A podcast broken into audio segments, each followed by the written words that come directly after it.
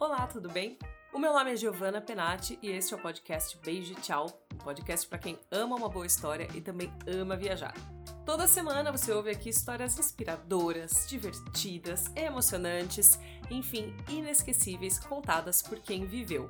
E para mandar a sua história, é só preencher o formulário que está na descrição desse episódio.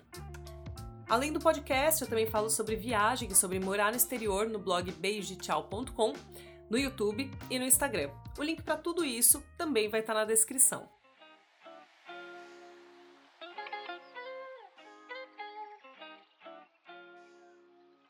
Finalmente, uma história que se passa no Brasil neste podcast. Sim, foram 21 episódios só de histórias no exterior, e hoje você vai ouvir a Adeline contar da viagem que ela fez para Alto Paraíso, em Goiás, em 2012. E se você lembra de 2012, foi um ano no qual muita gente esperou pelo fim do mundo. Eu não confirmo e nem nego que eu fui uma dessas pessoas. A Adeline foi lá para o centro do nosso país para fazer um documentário para o TCC dela. E aqui ela vai contar de onde que veio essa ideia, o que, que ela encontrou quando ela chegou em Alto Paraíso e se de fato o mundo acabou em 2012. Você já pensou sobre isso? Se você ainda não pensou, eu garanto que até o fim do episódio você vai pensar. Bom, primeiramente, oi aí para o pessoal que está ouvindo. É, eu sou a Adeline Daniele, eu também sou jornalista, como a Giovana, e me formei lá em 2012, que é quando essa história aqui dessa viagem começa. E, nossa, é impossível quando eu falo assim é, sobre essa viagem, é impossível não ter um pouco de nostalgia, porque já faz quase 10 anos, né, que a gente se formou e que a gente fez o nosso TCC. Enfim, talvez eu acho que eu nunca nem teria ido para essa cidade, para Alto Paraíso de Goiás, se não fosse dessa forma. Mas com certeza é um dos lugares mais peculiares que eu já conheci, pelo perfil das pessoas que vivem ali, pelo, pelo lugar onde fica e tudo mais. Então, bem legal contar essa história aqui. Então, só explicando um pouco, porque antes de contar da viagem, como não foi uma viagem feita assim, nossa, vamos a turismo para essa cidade, passear e conhecer, foi uma viagem a, a trabalho, né? Por, pela, pela faculdade, então não teve muito essa coisa de pesquisar muito a questão do turismo.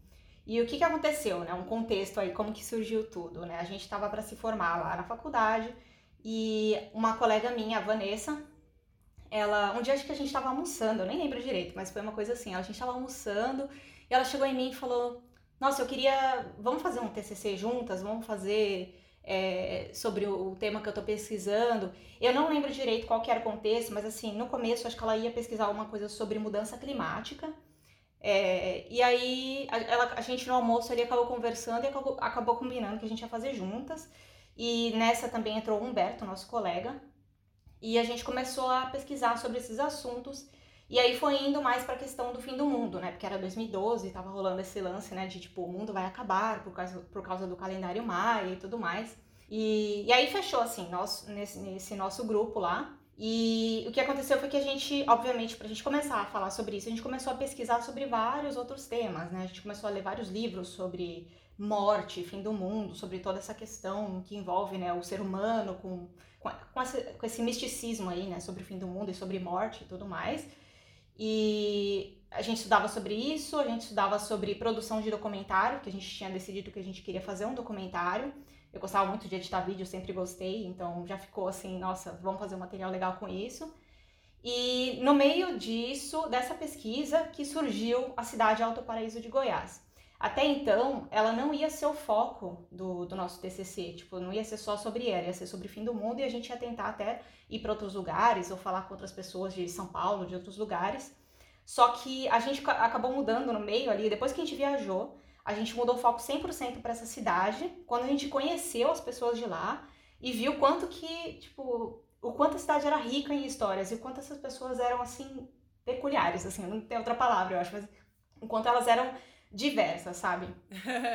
e aí, então, o que que acontece, né? Porque Alto Paraíso de Goiás tinha, naquela época, lá em 2012, muitas matérias já sendo veiculadas sobre Alto Paraíso, falando das pessoas que viviam lá, é, das pessoas que tinham medo do fim do mundo ou também de pessoas que participavam assim de religiões, de rituais religiosos, grupos que viviam numa espécie de comunidade ali perto da floresta, sabe? Aquela coisa bem. Ah, não era, não era um culto, assim, tipo, culto do fim do mundo. Não, não era isso que tinha lá. Não. Ah, tá. Não. Era mesmo pessoas que que se conectavam com a natureza, pessoas que faziam dietas diferentes, que viviam do que a terra dava, tinha de tudo, assim, tinha esse, essa, essa vibe aí. Uhum. E, e aí, naquele ano, obviamente, teve um boom de turismo e no número de pessoas indo morar nessa cidade por causa da, dessa representação que tinha na data do calendário maia. E aí, só para quem né, não, não, não, lembra, né, ou sei lá, não estava inteirado naquela época, é, o calendário maia ele falava que existia um fim de ciclo no dia 21 de dezembro de 2012. Acho que surgiu até filme, né, de Hollywood na época por causa disso. É verdade, era um filme com o John Cusack, não era? Que tinha vários desastres naturais, assim, do fim do mundo. É verdade, eu lembro disso. É, então, eu acho que era. É, tipo, sempre tinha, né, tipo, o Cristo Redentor lá, tipo... É, o pessoal começou a fazer uns filmes sobre isso. Isso. É, e basicamente a, essa, a civilização maia, que é pré-colombiana, ela falava que teria uma nova fase na humanidade, um novo ciclo, e que aconteceria por causa do alinhamento dos planetas. Só que com isso, obviamente, iria ter umas espécies de catástrofes aí no planeta e tal.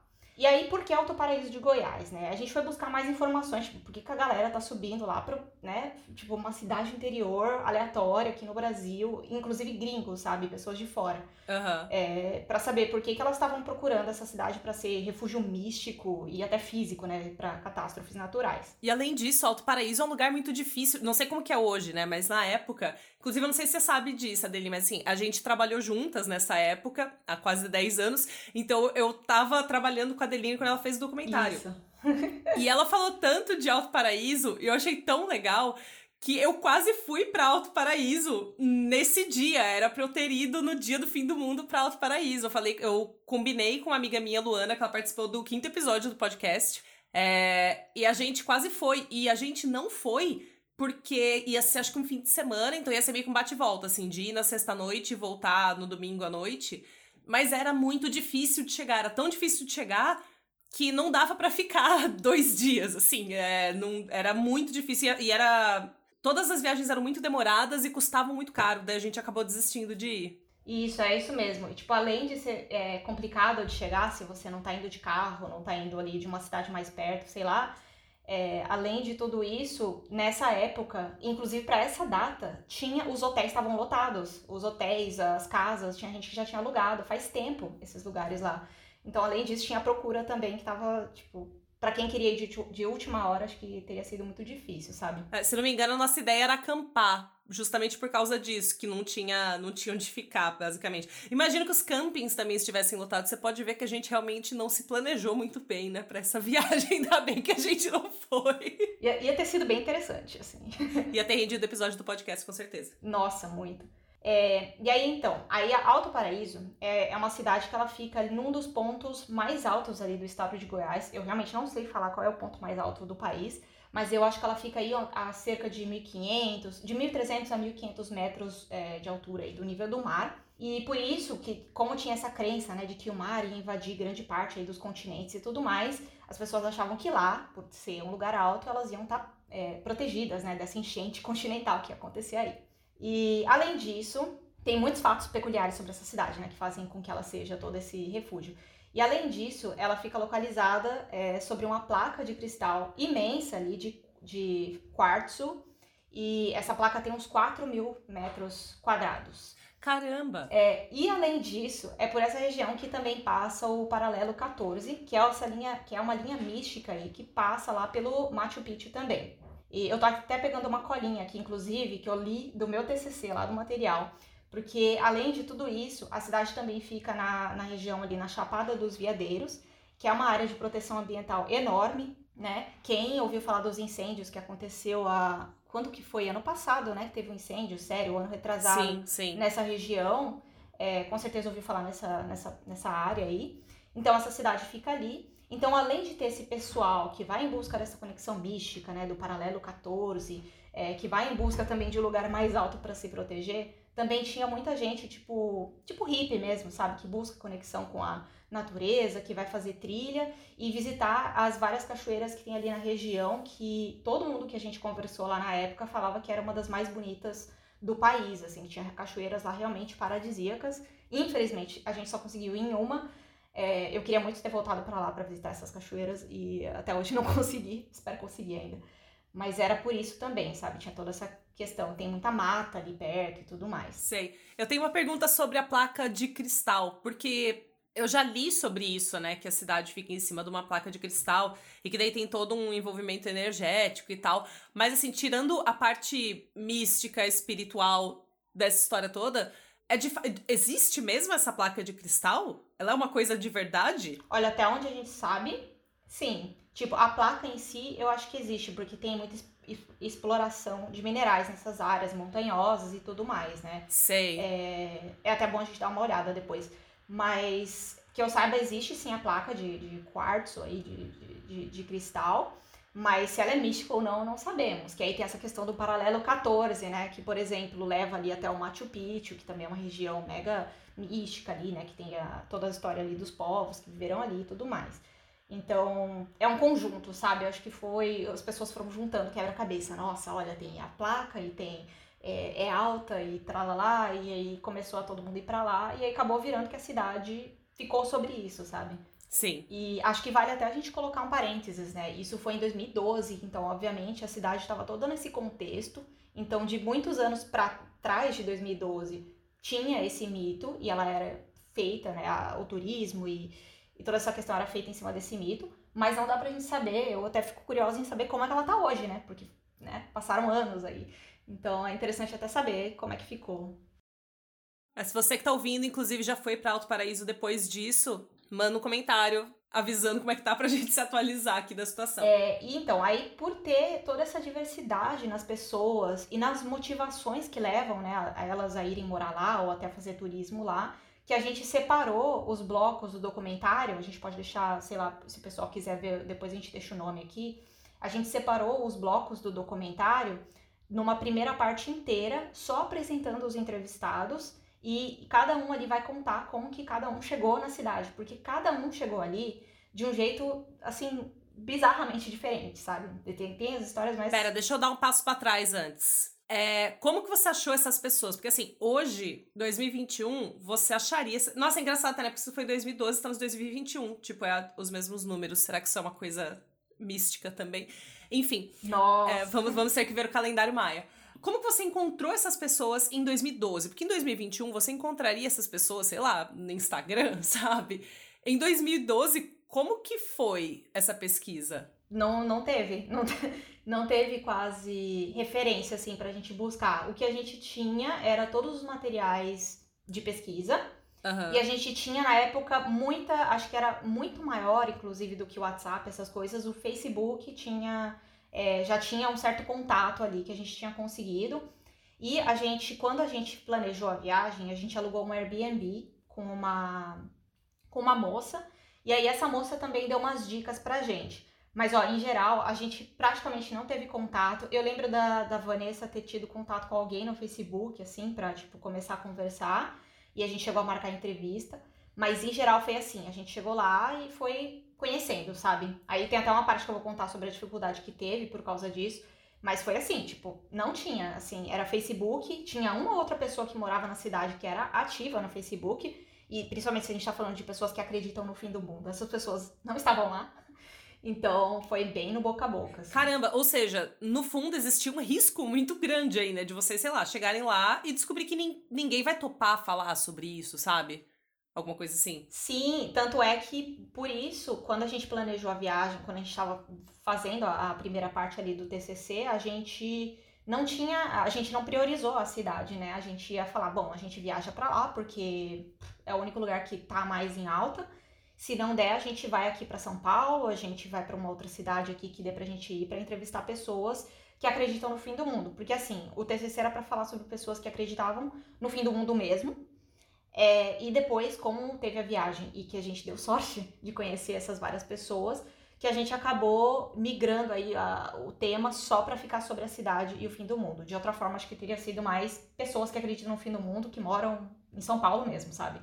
E aí, para ter uma ideia, então, né, é, a gente chegou aí para contar um pouco das pessoas, né? Teve gente que chegou lá, por exemplo, porque estava em peregrinação, outro que foi pela igreja, porque é, a igreja foi para lá, outro que foi para fugir do fim do mundo mesmo, outro porque estava cansado da vida corrida que levava lá em Brasília, né, a loucura que era a cidade lá e tudo mais, e resolveu ter uma vida mais, é, mais pacata, assim, lá no, perto do campo ali, né, da, da mata. O outro sonhou com a cidade e foi para lá. É, e tem também uma das entrevistadas que fala que foi contactada por seres extraterrestres que meio que guiaram ela até ela ir morar lá, na, na, lá em Alto Paraíso. E, e, aí tem de tudo. Tem gente construindo bunker na cidade, gente acumulando comida e água para passar pela, pela transição aí que ia ter no dia 21. Tinha de tudo mesmo, assim. Quando a gente fala das histórias de como as pessoas chegaram lá, tipo, a pessoa chegou da forma mais aleatória que você pode imaginar. A história do bunker é uma história que eu sou apaixonada de pensar que teve uma pessoa que foi para Alto Paraíso de Goiás e construiu um bunker para se proteger do fim do mundo. Pois é, né? Você imagina uma cidade que é que um lugar né, que era conhecido pela beleza na, da natureza e tudo mais. E aí a pessoa vai para lá para ficar embaixo da terra, tipo. É, esse cara foi um cara que você comentou que vocês não conseguiram falar com ele. Eu tô falando que é um cara, mas talvez seja uma mulher, não sei. Essa pessoa foi uma pessoa com quem vocês não conseguiram falar, né? Não, eles não quiseram dar entrevista. Tinha mais de uma pessoa com bunker lá, mas Ah, mas vocês encontraram eles então? Sim, a gente foi até o portão. A gente só viu a parte de cima ali do bunker, um negócio, era uma casinha que tinha e tipo depois eles tinham a escadinha lá. E eles chegaram aí até o portão para falar com a gente e a gente só conseguiu ver a cara da pessoa e, e, ver o lugar porque o contato que a gente tinha feito antes levou a gente até lá e tentou fazer com que eles falassem com a gente. Só que eles não aceitaram, no fim das contas, eles conversaram rapidinho com a gente ali no portão, não, não deixaram a gente nem entrar, sabe? E, e não quiseram dar entrevista, assim. Sei. Mas eles viviam dentro desse bunker? Ou era uma coisa que eles tinham criado para o caso de o mundo acabar? Então, até onde eu lembro, eu acho que tinha até umas, umas coisas de obra, assim, perto do terreno, que era um terreno, e se eu não me engano, tinha uma casinha menor ali já, e tinha a parte da construção do bunker em si. Eu não lembro se eles já estavam morando lá ou se estava finalizando a obra, sabe? Gente, imagina esse cara que construiu um bunker e o mundo não acabou. Pois é, o que, que ele fez com o bunker depois, né? né? Mas conta, você falou que uma das pessoas que você entrevistou, pelo menos uma das pessoas, de fato foi para lá por causa do fim do mundo. Ela foi para lá para fugir do fim do mundo, para, sei lá, passar por uma transição para uma nova era, não sei. O, o que que essa pessoa te contou sobre essa expectativa de mundo acabar? Sim, é, a gente entrevistou mais de uma, na verdade. É, o que foi legal é que, assim, quando a gente depois conheceu essas pessoas e pegou o ponto de vista de cada uma, foi muito legal juntar tudo, porque cada uma tinha uma visão diferente do que ia acontecer no dia 21 de dezembro lá de 2012. E. Essa questão era uma coisa que todo mundo tinha, tipo assim, alguma coisa vai acontecer dia 21 de 12 de 2012. Todo mundo que você entrevistou, pelo menos. Sim e não. Não. Tinha gente que não tinha medo nenhum, por exemplo, que não acreditava, que achava loucura. A gente entrevistou um padre, por exemplo, e obviamente que o padre, pela religião, por toda a uhum. doutrinação ali católica, é, não tinha nada a ver ter fim do mundo, sabe? De acordo com a Bíblia.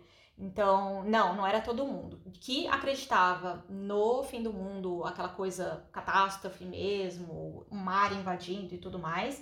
Eu acho que foram duas pessoas mesmo que estão no documentário que são o Edison e o Jeffrey. O Jeffrey é um norte-americano, inclusive, e é legal falar dele porque ele teve. Parece que a gente conecta as histórias, sabe? Rolou um trauma na vida dele, porque quando ele, ele era da Califórnia, se eu não me engano, e foi quando teve aquele furacão Vilma. Acho que foi na Califórnia, né, gente? Vamos confirmar depois. É, teve aquele furacão Vilma e ele perdeu tudo lá. E aí depois acho que a irmã dele morava em Alto Paraíso, ele acabou indo para lá e ele acreditava sim no fim do mundo. Mas aí quando você pensa na história dele, você acaba pensando, putz, é, ele já teve uma história de catástrofe na vida dele, sabe? Você começa a identificar o, o, da onde vem, sabe, o medo.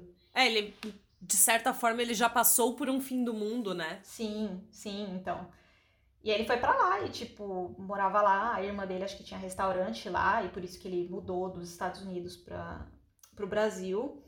E ao mesmo tempo que ele acreditava no fim do mundo, ele não estava construindo bunker, por exemplo, ele se mostrava bem tranquilo, tipo, nossa, aqui eu tenho terra, eu tenho natureza, é tudo lindo, aquela coisa, né? Tipo, quem vai, quem de fora pro Brasil ama a natureza.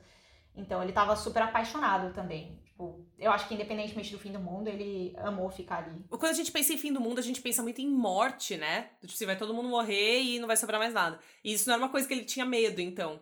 Era assim, ah, eu tô aqui pra passar pelo fim do mundo no meio da natureza. Tipo isso, ele falou, obviamente que eu tenho medo. A gente até pergunta bem claramente, assim, na, no, no documentário que vai dar pra ver depois. Ele fala, a gente fala assim, ah, você tá com medo? Ele falou, não, obviamente que eu tenho medo. Mas ao mesmo tempo ele falou isso, sabe? Ah, eu tô aqui, eu tenho uma água maravilhosa que vem das montanhas, eu tenho comida, eu tenho uma, um lugar bonito para ficar.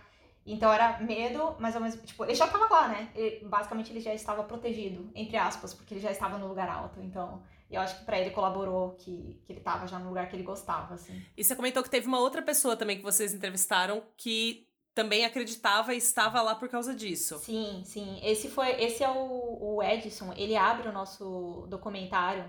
Ele é uma pessoa, assim, super interessante. Foi uma pessoa super, é, inclusive, super gente boa com a gente. Porque ele que guiou a gente para vários outros entrevistados, inclusive. Levou a gente pra cachoeira lá pra, pra ver como é que era e tudo mais.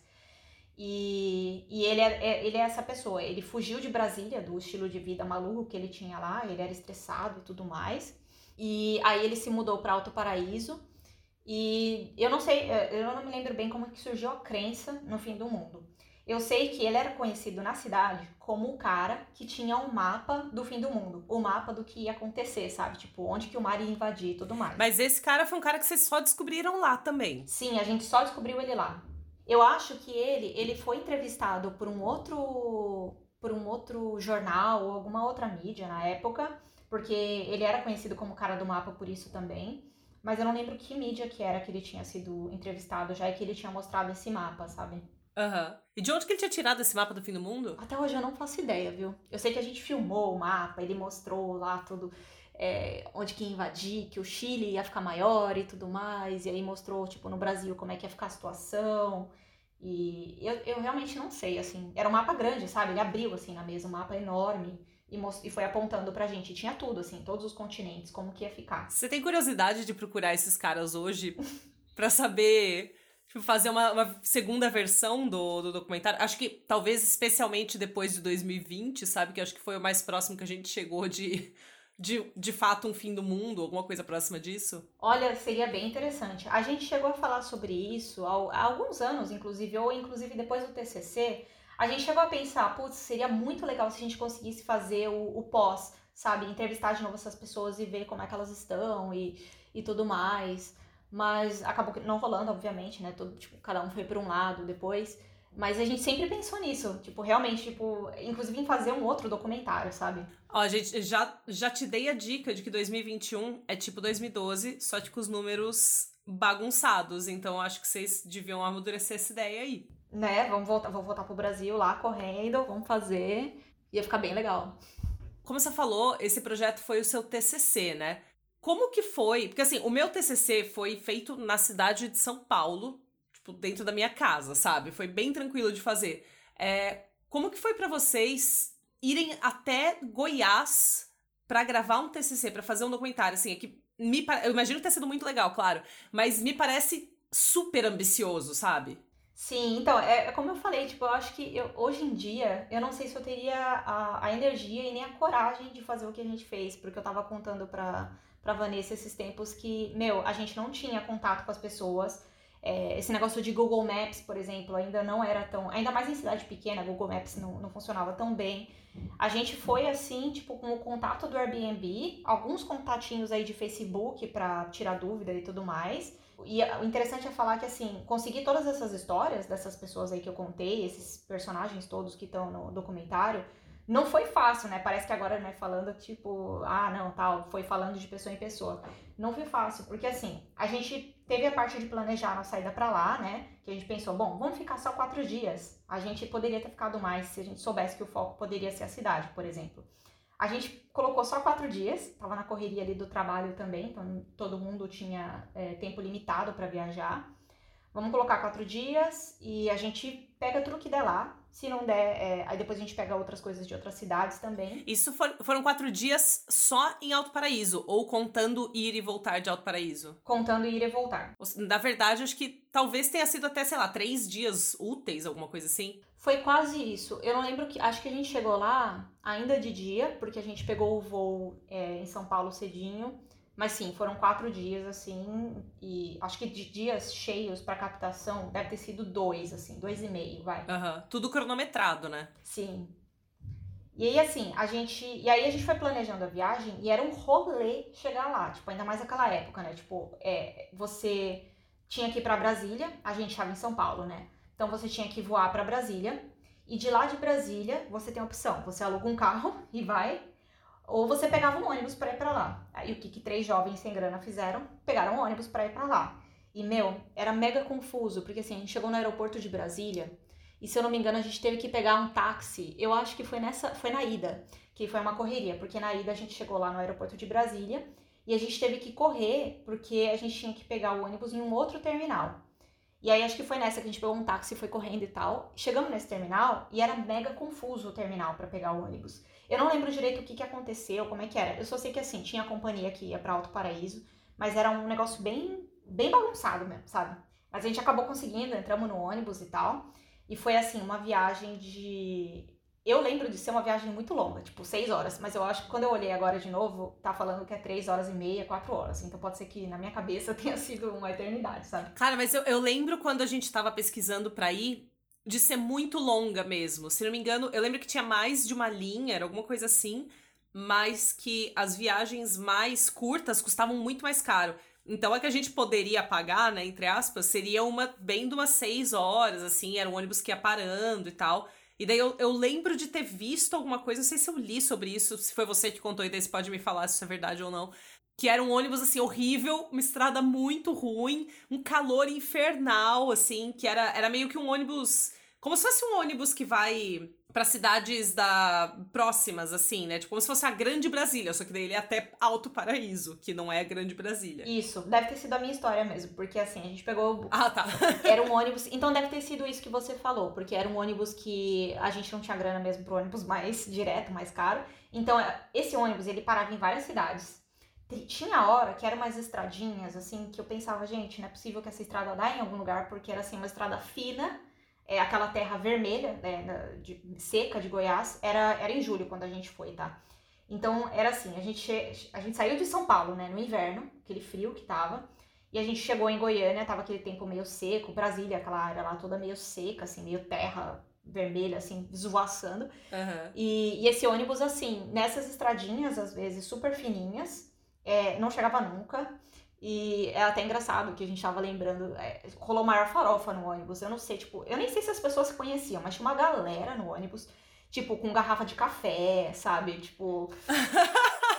maior farofa, assim. Tinha um cara com um senhor, na verdade, com um chapéu, assim, que ele não parava sentado. Eu lembro de eu falar pra minha amiga, eu falava, menina, esse moço tem que sentar, sabe? Tipo, é perigoso, sabe? Nessa estrada, o, o ônibus balançando e tudo mais. E o moço lá segurando firme em pé no ônibus ele passou uma boa parte da viagem em pé, gente. Eu ficava assim. É, o cara que deve fazer essa viagem três vezes por semana e você preocupada com. Ai, meu Deus, será que ele vai cair, né? Né? Nossa, é, foi muito assim. Então talvez seja a minha história que você ouviu mesmo, porque era um negócio bem assim. É, parece, parece ter sido assim. E aí parava nas cidadezinhas, às vezes descia todo mundo pra ir no banheiro, aí voltava. Eu lembro da gente tava. A gente tava bem cansado, né? A gente tinha acordado de madrugada lá de para pegar o voo em São Paulo, então a gente tava quebrado, assim, e a gente ficava assim, nossa, não chega nunca esse lugar. E aí, quando a gente chegou lá, a gente teve mais uma dificuldade, né? Felizmente, o Airbnb foi, foi mais tranquilo, eu acho, de chegar. A gente, tipo, eu, eu não lembro de ter tido nenhum problema com o Airbnb. Era um lugarzinho bem legal, inclusive, que a gente pegou para ficar nós três. E, mas aí a dificuldade que a gente encontrou é, de início foi isso. Tinha pouquíssimos contatos, a gente fez alguns lá pelo Facebook, se eu não me engano. Tem a moça do Airbnb que deu umas dicas pra gente, falou onde é que ficava mais ou menos as coisas. E basicamente a gente teve que ir atrás das pessoas e sair cavando contato pra, pra gente conversar. E aí tem um detalhe que eu, que eu não comentei no começo. Alto Paraíso tava super em alta, né? Tava saindo várias matérias de jornalísticas e tudo mais sobre o fim do mundo, entrevistas com as pessoas. Aham. E aí tal, era 2012. E aí, é, o que aconteceu é que saíram várias matérias também satirizando, sabe? É, fazendo chacota com as pessoas que, que eram entrevistadas. E eu lembro que quando a gente foi nos primeiros lugares onde a gente tinha mais referência para ir, que a gente encontrou em Facebook, sei lá, é, esses lugares já estavam de saco cheio, sabe? De receber jornalista e pessoas, porque eles estavam com medo da gente também fazer piada com eles e tudo mais. Então rolou uma certa. Eu não sei, não foi hostilidade, sabe? Mas teve uma resistência aí das pessoas para contar a história. Então a gente foi mudando um pouco a nossa abordagem. A gente, a gente não chegava nas pessoas falando: Oi, tudo bem? Você acredita no fim do mundo? Sabe? Então a gente percebeu que as pessoas estavam muito. É...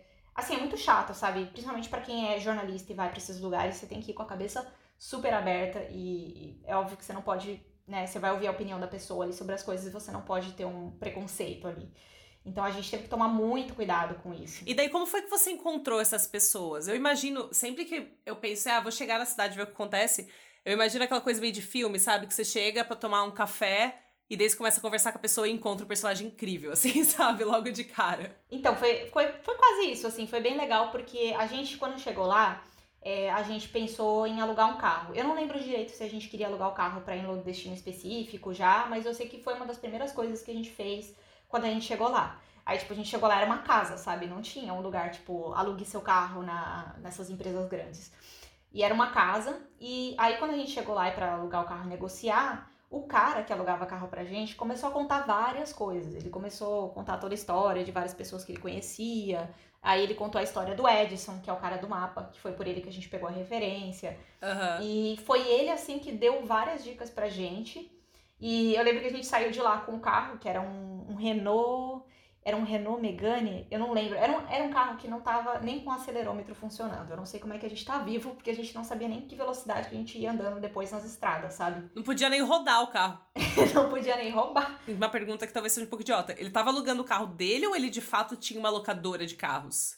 Eu acho que era uma espécie de locadora, porque a gente encontrou ele por algum contato aí, por algum é, meio. Eu não lembro se foi é, Google, se foi Facebook. Mas ele tava alugando, alugava carro, assim. E a gente pegou lá, pagou Tá. ele normal e não tinha nada disso, negócio de seguro, essas coisas. Eu não lembro de ter tido tanta burocracia. E é engraçado, né? Porque a gente era três universitários, a gente tipo, tinha carteira de motorista, mas, né, não tinha referência nenhuma. Uhum. Então, a gente pegou todos esses contatos do, do cara ali que alugava o carro pra gente. E um desses contatos era o Edson, que foi um cara que abriu várias portas pra gente, né?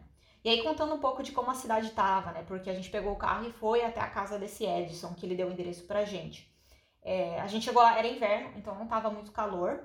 É, geralmente, quem vai para Alto Paraíso de Goiás provavelmente gosta de. Ou é melhor ir numa época mais primavera, né? Um pouco mais verão, porque quem vai para as cachoeiras, por exemplo, consegue curtir mais. É, É mais alta temporada, né? Primavera, verão. Vocês foram numa época que não, pelo menos não deveria ter tanta gente. É, então, isso foi bom, por esse lado foi muito bom, assim. Ainda tava, tipo, é, os dias lá eram lindos, né? Porque sol de inverno é a melhor coisa que tem. É, mas tinha aquela coisa, era uma poeira, assim, danada. Eu lembro de eu estar usando, às vezes, moletom, um moletom branco que eu tinha, e o moletom branco ficar meio rosado, de tanto pó da terra que tinha lá, sabe?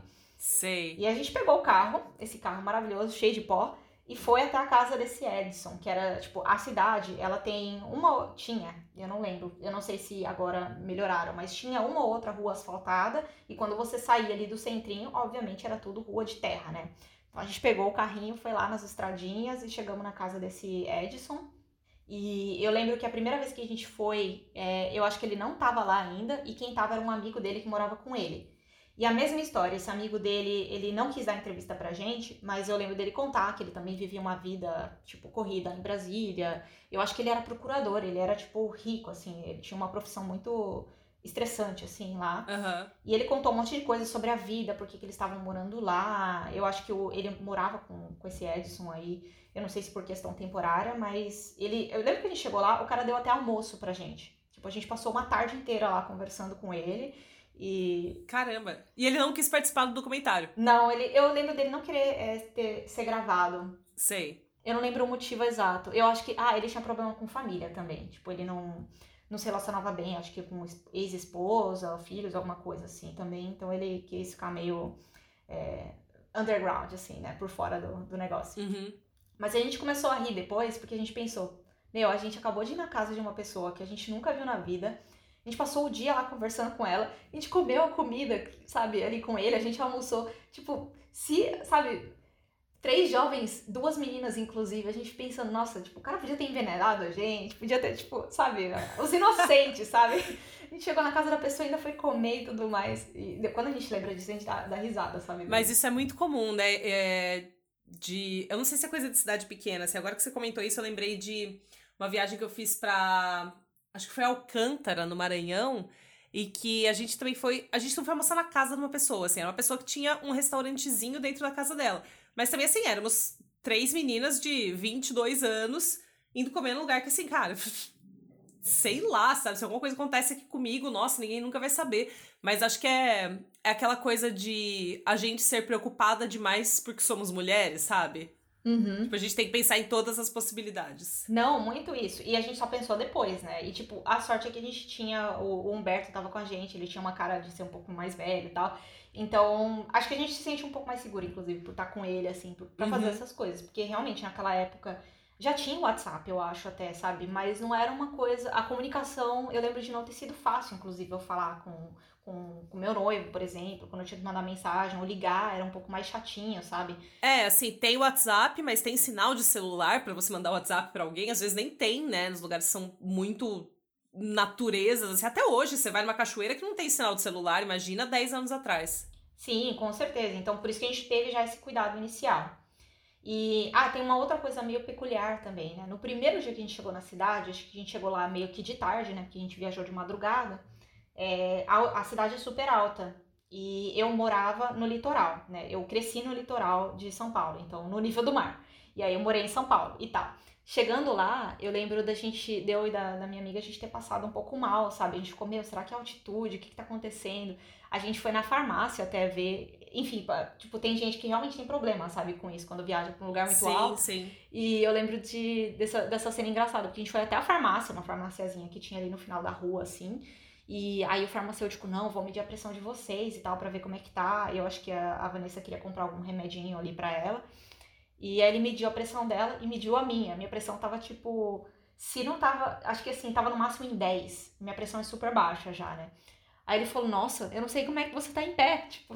Mas isso era por causa da altitude? Eu acho que em parte sim. É... Mas eu tenho a pressão baixa já, normalmente. Em parte sim. Eu acho que o cansaço da viagem também ajudou. Mas eu acho que sim, porque, sei lá, deu uma sensação um pouco diferente, assim, no, no corpo, sabe? Deu um, uma moleza, meio que uma tontura. E como a Vanessa estava sentindo a mesma coisa, a gente pensou, bom, deve ser altitude. Eu nem lembro que remédio que a gente tomou, se foi só remédio pra, tipo, não dar dor de cabeça, alguma coisa assim. Mas eu lembro de no primeiro dia ter tido um pouquinho dessa sensação estranha, assim, tipo, fora que era super seco, né? Quem não tá, quem tá acostumado ainda mais com lugar úmido e tudo mais, é, e vai para Brasília e depois ainda vai para Alto Paraíso e passa por esses lugares é, quando não tem muita chuva e tal, é muita terra. Então, tipo, nariz e tudo mais. Eu lembro de eu ter ficado usando os remedinhos de nariz, sabe, direto lá por causa disso. Lá é tão seco. Tem uma amiga que mora em Brasília e ela disse que o skincare dela era passar Bepantol na cara, sabe, antes de dormir, a pomada mesmo, normal. Passar no rosto inteiro, ela acordava com o rosto seco de tão seco Nossa, que é. Era bem assim. Talvez no verão tenha alguma chuva, alguma coisa e seja melhor, assim, mas eu lembro que, que eu, eu, sofri um pouco com isso. A altitude deu essa impactada aí no primeiro dia. E depois é, lidar com, com esse negócio, com o tempo seco, sabe? Os lábios e tudo mais. A pele nem tanto que eu tinha pele oleosa, mas, tipo, toda, sabe? Tinha que tomar água toda hora e tudo mais. Sei. E deixa eu te perguntar uma coisa, que eu tô querendo saber. Você até falou assim, ah, cheguei e comecei a sentir um negócio que assim, ah, ela vai contar. E daí, não, não foi isso que você falou. É, tem uma atmosfera meio mística, assim, uma coisa diferente? Porque, por exemplo, você falou que fica no paralelo 14, né? Que é o mesmo de Machu Picchu. E no episódio aqui do podcast de Machu Picchu, a Luísa, né, que foi convidada, contou a história, ela falou que tem, rola uma energia, rola uma coisa ali que é meio inexplicável. Você sentiu uma coisa assim também em Alto Paraíso? Olha, se eu sentir, eu não vou lembrar, mas É... Não, se tivesse sentido, você lembraria. É, não, não. Mas não, se eu senti ali, é, tipo, por exemplo, a questão da altitude, não sei, sabe? Mas é que eu também nunca fiquei é, policiando para isso naquela época, eu não, não ficava muito ligada nisso. É, mas pelas pessoas que a gente conheceu, assim, a gente percebia que, velho, a pessoa veio para cá, se conectou com a natureza e, e, é isso, sabe? Eu fico pensando, tipo, a gente mora, morava em São Paulo, né? Uma cidade mega. É, assim, todo mundo tem uma vida corrida em São Paulo, assim, trânsito, essas coisas. E chegar lá e ver, tipo, a paz que era, sabe? A galera que meditava, tinha essa comunidade que eu não consigo lembrar o nome que vivia ali meio que perto da mata e tinha toda essa questão, não sei o quê. E tinha a questão do, do chá lá, do, do Santo Daime também, que elas tomavam, e algumas pessoas tomavam lá. E, e, enfim, aí elas tinham toda essa sensação mística aí. Eu não lembro de ter sentido realmente. O que eu senti foi mais de conhecer as pessoas e ficar tipo, nossa, que legal que a vida dela é assim e tudo mais. E, e sentir também essa diferença, sabe, cultural, assim mesmo, tipo, de sair de São Paulo e ir lá e conhecer essas pessoas. E além de tudo, com histórias bem malucas, assim. Sei. Eu vou deixar o link pra. O link não, né? Eu vou deixar o vídeo direto, né? O embed do, do documentário lá no post no blog para as pessoas assistirem também, conhecendo essas pessoas. Como é que você falou? Peculiares. Essas histórias peculiares que você conheceu lá também. Sim, sim. É, e aí, assim, a cidade, na época, e aí é legal quando a gente, se, se alguém foi para lá mais recentemente, comentar, porque assim, como tinha essa questão do fim do mundo e tudo mais, tinha também a questão de pessoas que iam para lá e viam muitos OVNIs, muitos. É, é, via ET e via é, OVNIs voando por ali, né? É, então. Objetos voadores não identificados. Isso. Aí tinha. É, quando você entrava na cidade, você passava por uma, por uma, rotatória e tinha, tipo, uma estátua de um ETzinho lá e tal. A cidade tinha uma temática, assim. Inclusive, um dos entrevistados que a gente, que a gente conversou, ele fala: Ah, vocês estão vendo aquela pizzaria ali? Aí tinha uma pizzaria lá que chamava Pizzaria 2000. E ela chamava Pizzaria 2000 justamente porque, desde antes, inclusive de 2012, o pessoal já tinha essa crença no fim do mundo quando virou o milênio. Então a pizzaria já tinha esse nome, e aí depois embaixo ela escreveu 2012. Então. 2000, virou 2000 e 2012. Então, na verdade, Alto Paraíso é digamos assim, o fim do mundo foi uma modinha que passou por Alto Paraíso, porque antes já era uma cidade que atraía as pessoas que é, têm interesse nessa coisa mais mística, de, enfim, OVNIs e tudo mais. Exato, exato. E ele fala até, o, esse entrevistado, ele conta, tipo, pessoas que moram há mais tempo em Alto Paraíso, que não vieram, chegaram assim do nada em 2012, elas já estão acostumadas, sabe, com, com, essa, com essa coisa em torno de fim do mundo e do misticismo e do que vai acontecer com a humanidade e blá blá blá. Então, aí ele contou essa história da pizzaria. Então, quer dizer que, por exemplo, talvez tenham ido pessoas para lá também em 2000. Talvez tenha tido essa, esse boom, sabe, de, de pessoas indo para lá naquela época também. Sei, nossa, eu não sabia disso, que já era uma. Porque tem, a Brasil tem algumas cidades que são meio referência em OVNI, né? Tipo, primeira, óbvio, Varginha. É, se não me engano, São Tomé das Letras também tem essa mesma pegada, assim, que o pessoal vai lá pra, sei lá, observar o céu ver se encontra alguma coisa. E Alto Paraíso, mais uma, né? Sim. E aí, a gente, tipo, inclusive, a gente tem uma das pessoas mais é, interessantes aí que a gente entrevistou no documentário. A gente conheceu pelo Edson também, que foi aquele cara que indicou todo mundo pra gente. É, a gente foi na casa dela, é, morava ela e o marido dela lá. E ela conta que ela morava em Santos, ela era professora lá em Santos, se eu não me engano. E ela conta que ela foi para Alto Paraíso de Goiás porque um dia ela estava dormindo na, na, casa, no apartamento dela, e de repente ela viu, é, chegou lá uma nave, basicamente, e convenceu ela de que ela tinha que ir para Alto Paraíso. E eu não lembro direito, assim, ela se mudou pra lá e ela e o marido dela faziam várias coisas de estudos, assim, é, mexiam com números e tudo mais. Ela chegou até, inclusive, mostrar pra gente na lousinha o que significava o 21 de dezembro, é, de acordo com várias contas aí, vários números ela mostrou pra gente, vários cálculos, sabe? Tipo, ah, Jesus tinha tal idade, e aí ela fez lá uns cálculos e dava 21 de dezembro de 2012, tipo isso. Então nem sempre era conectado com o calendário maia ainda por cima. Então a questão dela, por exemplo, foi porque ela recebeu esse chamado aí de extraterrestres e, e tinha essa convivência com, pessoa, com pessoas, não, com seres é, fora do, de fora do planeta. Sei. Isso eu acho muito interessante. É que você comentou delas, falou também de uma pessoa que sonhou, não é que, enfim, viu num sonho que era para ir para Alto Paraíso e o, essas pessoas, é uma curiosidade minha mesmo, talvez no documentário até tenha isso. É, são ditas as palavras, tipo assim, vá para alto paraíso para essas pessoas? Essa que teve o contato com extraterrestres, eu não lembro direito o que, que ela contou sobre, tipo, se foi assim, vá para lá e faça isso. É, uhum. o, um ateus, ele é um, ele é um dos que, inclusive, não acreditam é, piamente aí no fim do mundo, né? Ele é mais, tipo, ele é religioso e tudo mais. E ele conta que, na verdade, no sonho dele, ele sonhou que ele tava, tipo, numa igreja, alguma coisa assim, e alguém falou para ele, é, nessa cidade aqui, a igreja não está cumprindo com o seu papel, alguma coisa assim. Ah, tá. E aí que ele foi para lá, sabe? É, ele sonhou, ele sonhou isso, e aí que ele foi. Eu não lembro direito se ele foi já com a, com a igreja que ele, que ele era conectado para lá, mas eu sei que ele morava lá por causa disso e era uma dessas pessoas. Ele não acreditava no fim do mundo, mas ele sabia, obviamente, por morar lá e tudo mais, ele sabia já de todas essas histórias aí.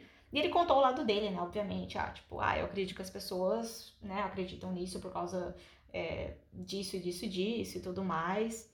E, e enfim, você saiu de Alto Paraíso achando que ia acontecer o quê no dia 21 de dezembro de 2012? Então, quando a gente saiu de lá, na verdade, a visão que mais representou, pelo menos para mim, é, tudo o que ia acontecer em, em 21 de dezembro de 2012 era o que um dos entrevistados falou pra gente. Eu não vou conseguir lembrar qual é o nome dele, mas ele praticamente conclui o nosso do, o documentário.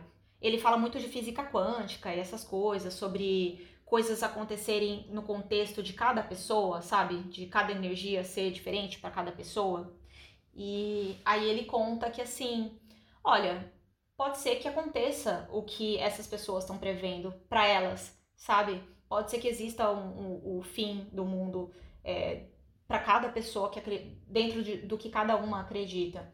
Eu achei isso muito legal, porque poderia ser, por exemplo, uma quebra aí muito grande na nossa forma de ver o mundo, é, ou realmente uma catástrofe natural, ou realmente uma mudança de mentalidade nas pessoas. Então ele deu vários exemplos e eu achei muito legal isso, né? Porque eu fiquei pensando, poxa, pode ser que tenha uma, uma mudança mística aí que passe, que mude a mentalidade das pessoas, ou uma mudança grande politicamente que ocorra e, e sei lá, mude assim o rumo, sabe, do mundo.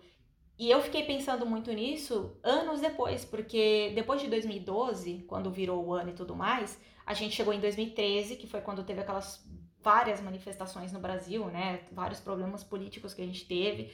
Enfim, e, e até chegar aqui, se você para pra pensar, uhum. tipo, eu não sei se foi 2012 que foi a, a virada de chave. Mas, pô, teve uma mudança, sabe? Aí você fica pensando, caramba. É tipo, algum mundo, um tipo de mundo acabou, de fato, né? Exato, e tipo, se for pensar, bom, misticamente ou não, é, quando você pensa no que aconteceu de lá para cá, aconteceu muita coisa que ninguém esperava que ia acontecer, é, independentemente do que, que a gente é, quer ou não que aconteça pro mundo, né, de quem a gente vota ou de quem a gente apoia, mas aconteceu uma mudança muito grande que quase ninguém esperava, sabe, em vários sentidos, tecnologia também mudou, é, então uhum. achei muito legal essa visão dele e eu acho que foi o que eu levei, assim, tipo, sei lá, se o. Eu não sei, eu gostaria muito de saber como que tá o Edson, por exemplo, é, e como estão essas pessoas. A Maria Helena é uma das entrevistadas mais legais, é, é, ela é muito engraçada no documentário.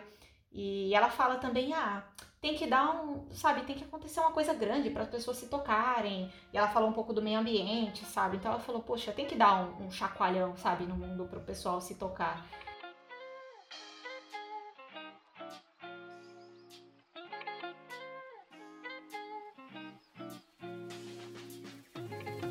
Não sei você, mas esse final me deixou até arrepiada. Muita coisa aconteceu de lá pra cá, né? Bom, foram quase 10 anos, mas eu fiquei reflexiva. E você também ficou reflexiva, reflexivo depois de ouvir? Me manda uma DM no Instagram, TheRealGiovanna, contando o que você achou que ia acontecer no dia 21 de 12 de 2012.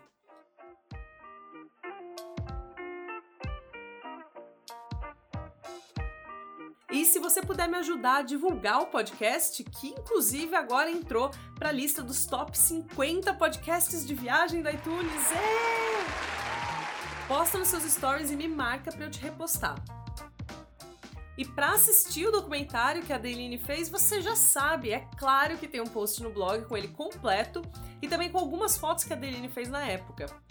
Aliás, depois da gravação, ela comentou que é engraçado ver essas fotos hoje, que a gente tem toda uma preocupação estética quando a gente vai fazer foto de viagem, por causa do Instagram e tudo mais, porque na época não tinha muito isso e não tem nem 10 anos. Então vai lá ver que eu acho que vai ser bastante curioso. O link tá na descrição.